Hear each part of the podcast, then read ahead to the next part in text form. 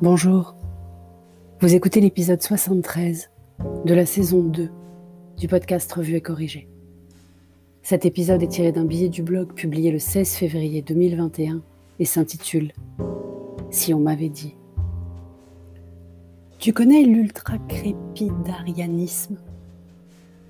Moi j'ai toujours été curieuse de tout. Je ne crois pas qu'il y ait des sujets qui ne m'intéressent pas a priori. Même le sport étonnamment. Quand j'ai bossé dans le sport, enfin côté sponsor du sport, j'ai appris plein de trucs passionnants. À l'ère de l'ultra-crépidarianisme, l'art de parler avec conviction de sujets qu'on ne maîtrise absolument pas, je fais quand même attention à ne pas parler de tout et n'importe quoi. Surtout qu'on en a vu fleurir un peu partout des ultra-crépidariens. Vous les voyez partout, sur Twitter, sur Facebook, à la télé, sur Clubhouse maintenant. Ils sont à la base médecins, politiques, restaurateurs, syndicalistes, chefs d'entreprise, commerçants, retraités. Ils existent depuis longtemps, mais on ne les a nommés qu'avec la crise. On aurait pu trouver le mot avant, à chaque Coupe du Monde de foot déjà. Bref, je fais attention à ne pas tomber dans ce travers très répandu de l'ultra-crépidarianisme, et cela me demande donc de me renseigner sur un certain nombre de sujets.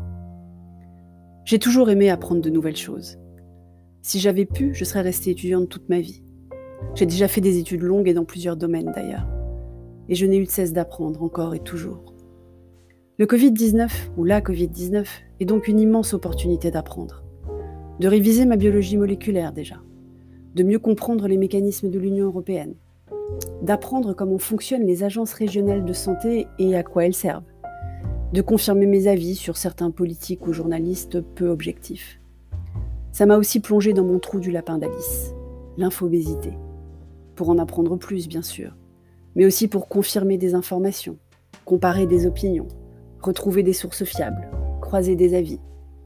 Et j'apprends donc plein de choses, enfin je crois. Je confirme régulièrement aussi qu'on ne sait pas grand-chose en fait, sur la Covid-19, mais pas que. Et la dernière chose que j'ai apprise m'a conforté dans l'idée qu'on vit dans un pays éminemment bureaucrate. Je t'en parlais dans l'épisode Technocratie, mon amour. Ce qui a fait notre force devient un handicap majeur et on tarde à se réinventer. J'ai donc découvert un article de France Culture, média de confiance, enfin je crois, il faudra que je demande à mon ami le robot Flint.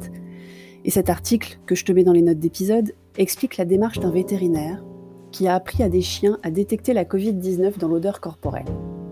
D'abord développé pour la détection de cancer, sa méthode est fiable à 95%, soit pareil que les tests PCR, voire plus sans avoir à entrer un goupillon dans le nez. Vous imaginez le potentiel à l'entrée des écoles ou des EHPAD? Eh bien, ce vétérinaire n'arrive pas à se faire entendre des autorités compétentes. Déjà, il a trouvé les autorités compétentes, ce qui n'est pas forcément évident. Mais apparemment, c'est compliqué d'être innovant et de changer le paradigme des tests, même si ça coûterait beaucoup moins cher.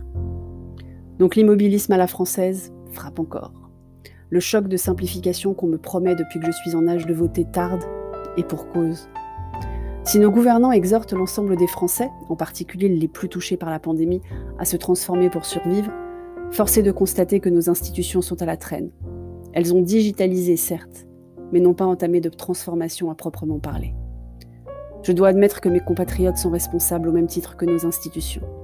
Tout le monde cherche à se couvrir et à protéger l'existant, peu importe ce que cela veut dire pour ceux qui viendront après. Et on crée un historique tellement lourd que moins on migre, moins on pourra migrer et en obère les futures générations. Cette incapacité à se projeter dans un futur un peu plus loin que le bout de sa propre existence et les conforts associés n'est pas typiquement française. Notre rapport au temps dont je te parlais à l'épisode 67 est mis à rude épreuve encore plus qu'avant. Donc on tourne en rond sur nos anciens mécanismes qui ne fonctionnent plus. On tourne en rond sur nos fameux acquis qui ne veulent plus rien dire. On tourne en boucle sur des solutions qui ne marchent pas par peur de changer. On tourne en bourrique aussi un peu. Beaucoup.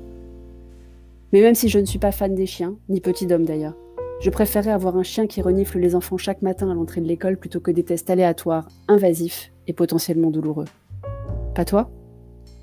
Merci de m'avoir écouté. Si vous écoutez sur Apple, surtout laissez un commentaire avec vos 5 étoiles. Et sur toutes les plateformes de balado-diffusion, abonnez-vous et partagez. À bientôt